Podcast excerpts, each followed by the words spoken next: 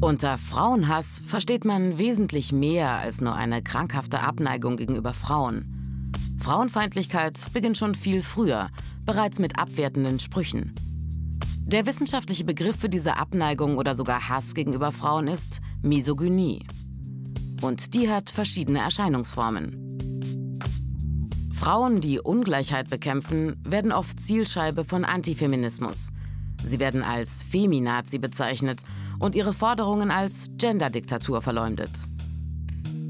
In Musikvideos oder Pornofilmen werden Frauen oft zu bloßen Objekten. Eine Art Schmuck oder nur da zur Lusterfüllung.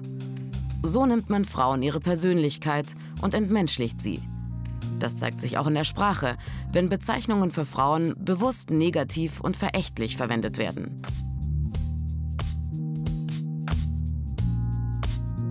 Ein weiterer Aspekt von Frauenhass ist auch das sogenannte Victim Blaming, also die Täter-Opfer-Umkehr. Wenn Frauen eingeredet wird, sie seien selber schuld, Opfer eines Übergriffs geworden zu sein. Am brutalsten äußert sich der Hass auf Frauen dann in der psychischen oder körperlichen Gewalt ihnen gegenüber.